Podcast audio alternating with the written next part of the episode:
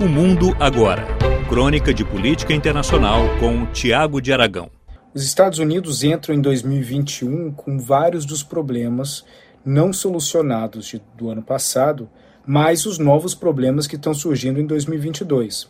A Casa Branca já vem trabalhando com alguns dos temas que já estão praticamente com a agenda marcada para 2022, apesar que outros problemas certamente irão surgir.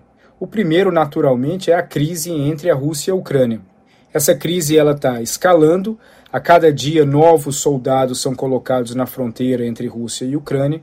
E, em cima disso tudo, os Estados Unidos ele se vê cada vez mais pressionado, não só pelos aliados na OTAN, mas também pelo governo ucraniano que espera uma ajuda contundente. Nesse fim de semana, o presidente Biden ele mandou uma mensagem para o presidente ucraniano Zelensky, onde ele falou que os Estados Unidos terão uma ação decisiva caso a Rússia faça uma invasão na Ucrânia. Agora, a grande pergunta é se Zelensky entende essa ação decisiva da mesma forma que Biden coloca uma ação decisiva na mesa. Eu acredito que do lado americano essa ação decisiva seriam sanções agressivas que poderiam envolver inclusive sanções no sistema financeiro russo, que de fato trariam grandes dificuldades para a Rússia e para empresas russas que operam no mundo. Por outro lado, certamente o presidente ucraniano ele espera alguma coisa além disso. O envolvimento militar, talvez, algo que está fora de questão dentro das discussões que ocorrem na Casa Branca. Para agregar um pouco mais de problema em cima disso, nesse fim de semana também, o governo finlandês na sua mensagem de final de ano para a população, afirmou que considera sim colocar e pedir o processo de ingresso do país na OTAN. Isso não caiu bem na Rússia, naturalmente, que falou que caso a Finlândia e a Suécia, que também já tinham colocado essa possibilidade na mesa, movam adiante para uma adesão à OTAN, a Rússia se veria obrigada a tomar decisões políticas e militares.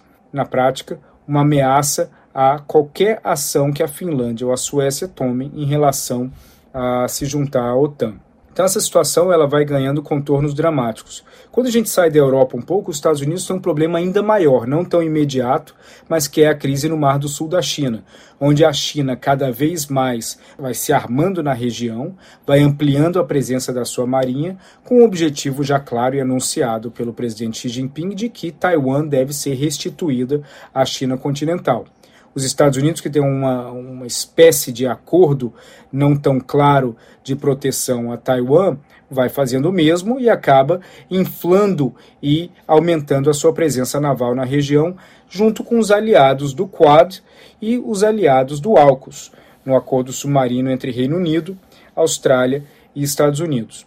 Agora, a crise no Mar do Sul da China não é a única crise que existe entre Estados Unidos e China. Os dois países seguirão nas suas disputas cada vez mais intensas nas áreas tecnológicas, também na disputa por influência política, econômica e comercial em todos os pontos do mundo. Em cima disso, a, a questão do Irã volta para a mesa com tudo. Quando o presidente Trump tomou a trágica e errada decisão de abandonar o acordo nuclear e toda a conversa de negociação do P5 mais 1 com o governo iraniano, isso fez com que o Irã ganhasse não só fôlego para ter hoje mais urânio enriquecido do que tinha, além de aproximar o Irã da China de uma forma onde os financiamentos e acordos oferecidos pela China acabaram dando um fôlego e tanto para o governo iraniano sobreviver. Então, caso Biden volte para essa decisão, que apesar dele ter é, criticado muito Trump por ter abandonado essas negociações, ele ainda não voltou à mesa. E a cada dia que passa, o Irã vai ganhando mais estatura para colocar mais dificuldades nas negociações.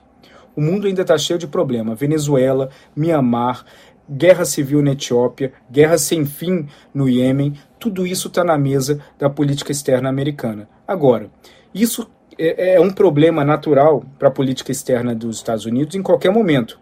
Agora, quando nós já vimos dificuldades da política externa americana em momentos onde a política doméstica estava em ordem, imagina agora onde a política doméstica americana segue complexa, polarizada, com muitas divisões internas no país, inflação e problemas também é, é, na economia além, claro, do Omicron e do Covid, que parece que não acaba nunca.